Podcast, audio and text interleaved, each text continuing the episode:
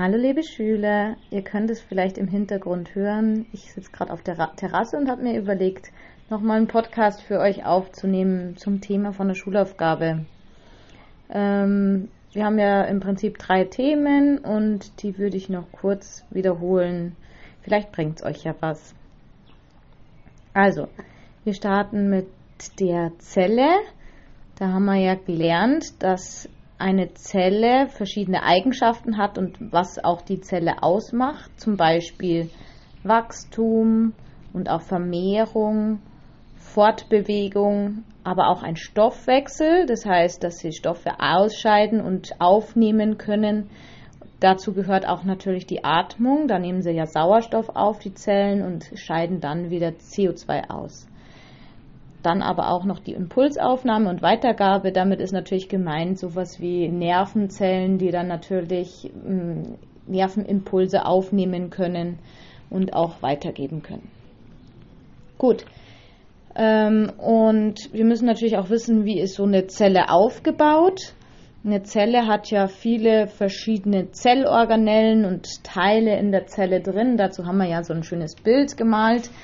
Da sieht man zum Beispiel den Zellkern, in dem sich ja unsere genetische Information ähm, befindet, unter anderem in Chromosomen. Chromosomen sind im Prinzip aufgedröselte äh, DNA oder aufgerollte DNA, ähm, die eben auch wieder unsere äh, Erbinformation ist.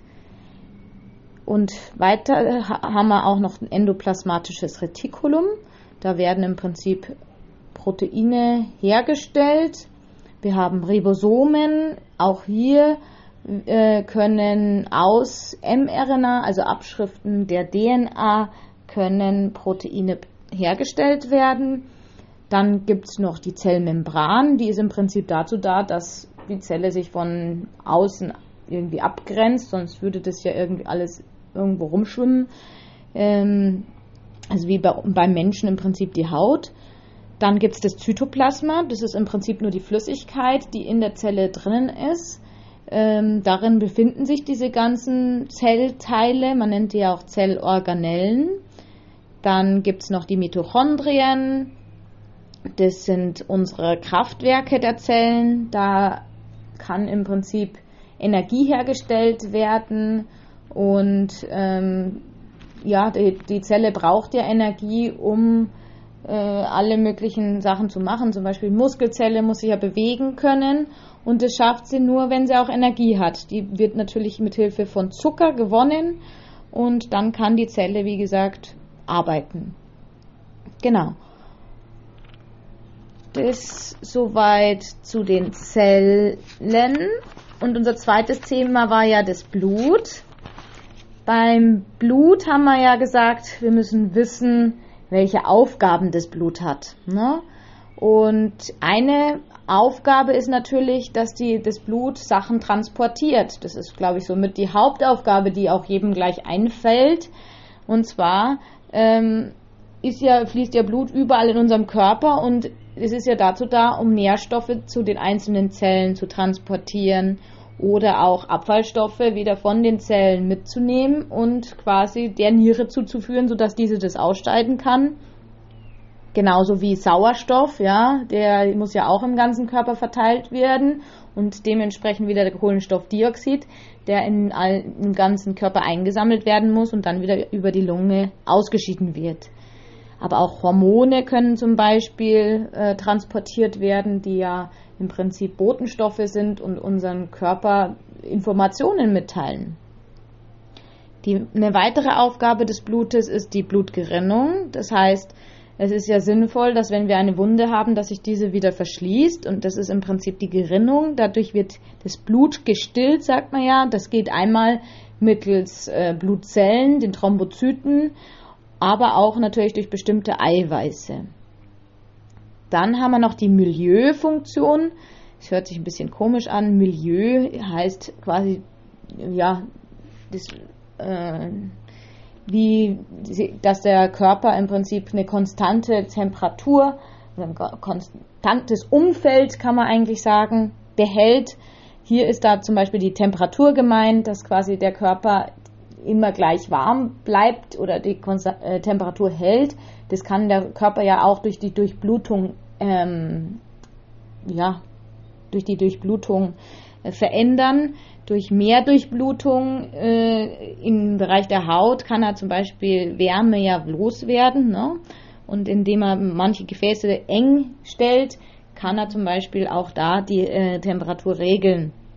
Aber auch der pH-Wert ähm, ist natürlich zum Konstanthalten da, also sollte konstant gehalten werden. Wir haben ja schon gelernt, dass ein bestimmter pH-Wert für viele Dinge wichtig ist.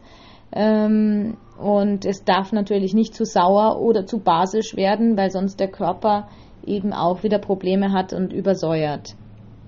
Oder eben, wie gesagt, Gegenteil zu basisch wird und dann zum Beispiel das Herz nicht mehr richtig funktioniert. Und dann hat äh, der Körper natürlich noch die Aufgabe, oder der, das Blut noch die Aufgabe, die, dass Krankheitserreger abgewehrt werden. Ähm, Durchblutung ist ja überall da und zum Beispiel auch im Bereich der, einer Wunde muss, muss ja quasi der Erre müssen Erreger abgewehrt werden oder falls eben irgendwo Erreger eindringen, müssen auch hier die ähm, Erreger eben zerstört werden. Auch da haben wir wieder die Möglichkeit, das über die Zellfunktion zu machen, also dass Immunzellen die Erreger abwehren oder bestimmte Eiweiße. Gut, dann natürlich noch zu den Blutbestandteilen. Also wir haben ja gesagt, es, Blut besteht im Prinzip aus Blutplasma und Blutzellen. Zu den Blutzellen gehören zum Beispiel die Erythrozyten, das sind die roten Blutkörperchen. Deren Hauptaufgabe ist natürlich der Transport vom Sauerstoff. Dann haben wir noch die Leukozyten, das sind die weißen äh, Blutkörperchen. Da gibt es natürlich auch noch Unterformen. Aber bei den weißen Blutkörperchen, die sind natürlich hauptsächlich zur Immunabwehr da. Und dann gibt es noch die Blutplättchen, das sind die Thrombozyten, die sind hauptsächlich zur Blutgerinnung da. Das Blutplasma besteht zu 90% aus Wasser, 8% sind bestimmte Eiweiße, zum Beispiel das Albumin oder die Immunglobuline, also Antikörper, aber auch Gerinnungsfaktoren Zusätzlich natürlich gelöste Nährstoffe, also Zucker und Fette, solche Sachen, die eben da im Blut drin rumschwimmen, damit der Körper das eben verteilen kann, ähm, also dass es überall hin verteilt werden kann. Und äh, körpereigene Substanzen, Giftstoffe, also alles schwimmt da im Prinzip im Blutplasma rum, was wir auch so ausscheiden, ist auch da, äh, ist, ist auch im Blut und wird ja dann durch die Nieren gefiltert. Genau. Dann noch zu einer Erkrankung des Blutes und zwar der Anämie. Anämie ist ja die Blutarmut, das heißt, wir haben verminderte rote Blutkörperchen oder auch nur den, des roten Blutfarbstoffs. Ähm, dadurch wird natürlich der Körper äh, weniger mit Sauerstoff versorgt. Wir haben ja gesagt, die Hauptaufgabe der roten Blutkörperchen ist eben der Sauerstofftransport. Und äh, es gibt verschiedenste Ursachen für äh, eine Anämie. Da gibt es zum Beispiel die Mangelanämie. Ähm, da werden halt äh, zu wenig Erythrozyten gebildet. Ähm, zum Beispiel Mangel an Eisen. Sie wissen vielleicht, dass man ja Eisen braucht, um eben Blut, rote Blutkörperchen zu bilden. Das ist ja vor allem in äh, Fleisch oder auch äh, Spinat äh, oder anderen ähm, ja, gesunden, gesunden Essen drin. Und ähm, genau, und vor allem Frauen, die natürlich äh, starke Menstruationsblutungen haben, oder auch bei Fehlernährung. Veganer haben da häufig zum Beispiel ein Problem, die können an Eisenmangel leiden.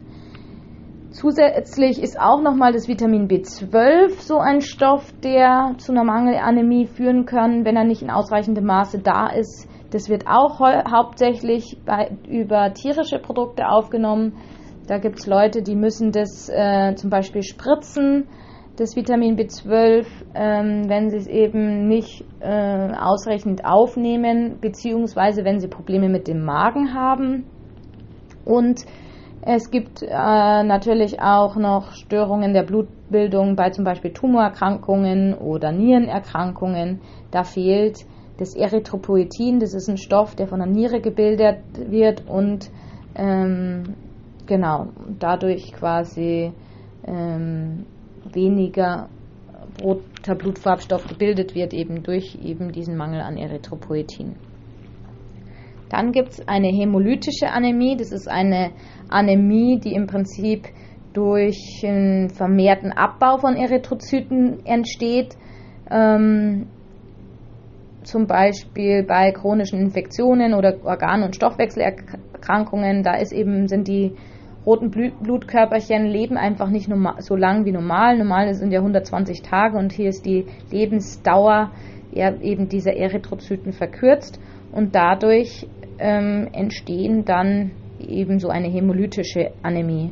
Und dann gibt es natürlich noch die Blutungsanämie, die sagt ja schon der Name, entsteht dadurch, dass eben der Körper blutet, dass äh, quasi ja äh, Blut verloren geht, zum Beispiel über den Magen, den Darm, aber auch die Nieren oder eben die weiblichen Geschlechtsorgane.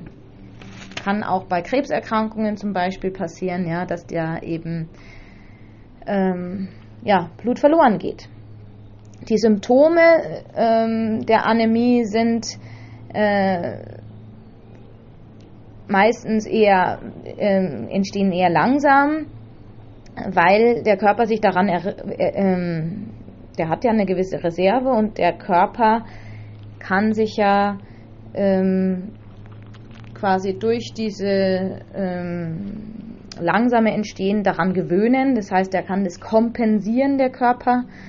Und ähm, vor allem bei körperlicher Belastung fällt dann aber zum Beispiel eine Erschöpfung oder auch eine Atemnot, eine ähm, auf auch ein schnellerer Herzschlag.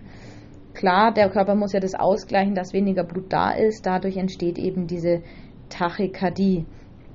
Insgesamt ähm, ist der Körper eher blass, die Haut ist blass, die Schleimhäute sind blass.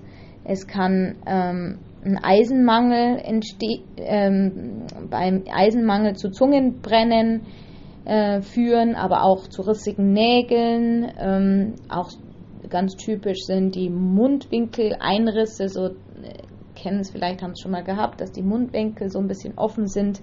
Man nennt es Mundwinkelragaden. Ähm, dann Sauerstoffunterversorgung ähm, können zum Beispiel verstärkt werden, wenn jetzt zum Beispiel ich eh schon Probleme habe mit äh, an äh, Herzinfarkt Gefahr, also wenn ich schon irgendwie Probleme habe mit Arteriosklerose, also Herz, Herzinfarktgefahr wird äh, größer. Schlaganfälle können eher entstehen, weil natürlich durch das, dass ja zum Beispiel Gefäße schon verengt sind, natürlich dann, wenn ich noch eine zusätzliche Anämie habe, noch weniger Sauerstoff an diese äh, Organe hinkommt. Was macht man dann? Ähm, wie kann man also eine Anämie behandeln? Also einmal natürlich präventiv, das heißt, ich muss schauen, dass ich mich ausreichend ernähre, zum Beispiel Eisen und Folsäure. Ähm, wenn ich irgendwo eine Blutungsquelle entdecke, dann sollte ich das natürlich behandeln lassen, also Blut im Urin, ähm, starke Periode, ähm, Teerstuhl, ja, da muss ich da auch darauf achten. Ähm, dann muss ich natürlich, wenn ich irgendwo einen Mangel habe, das Ganze zu mir führen, also zum Beispiel Eisen einnehmen, ja. Ähm, Vitamin B12, wie gesagt, kann man IM oder IV verabreichen. Das wird meistens nicht oral eingenommen, weil die Aufnahme von einem bestimmten Stoff abhängt, dem Intrinsic Factor.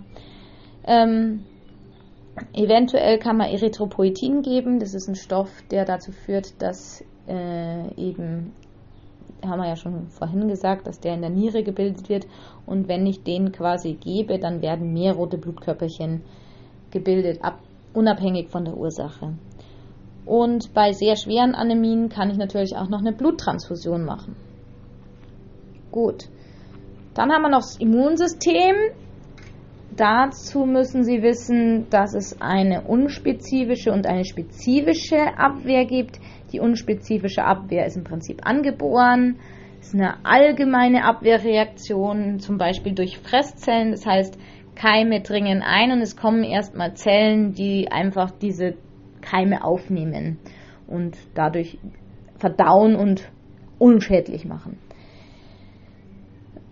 An zweiter Stelle gibt es noch die spezifische Abwehr. Das ist im Prinzip die erlernte Abwehr. Mit der kommen wir also nicht auf die Welt, sondern ähm, der Körper muss das erst erlernen, indem er eben Kontakt mit bestimmten Erregern hat. Ähm, genau. Und dadurch ähm, mit, durch diesen Kontakt werden eben ähm, Abwehrmechanismen entwickelt, zum Beispiel eben Antikörper gebildet. Das nennt man Immunisierung.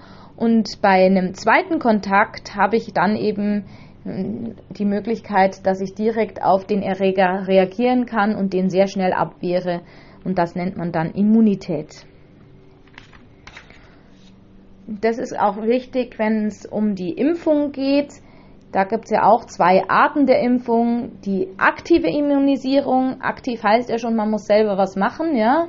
Also auch hier die aktive Immunisierung ist quasi, wo der Körper selbst Antikörper bilden muss. Ich spritze im Prinzip dann das Antigen oder halt irgendwelche Teile, die so aussehen wie ein Erreger. Ja, die sind ja meistens abgeschwächte Erreger oder abgetötete Erreger oder Proteine von bestimmten Erregern. Ähm, und dann kann der Körper selbst Antikörper bilden und im Falle einer Infektion, also wenn ich jetzt mit dem Erreger in Kontakt komme, kann der Körper das Ganze abwehren.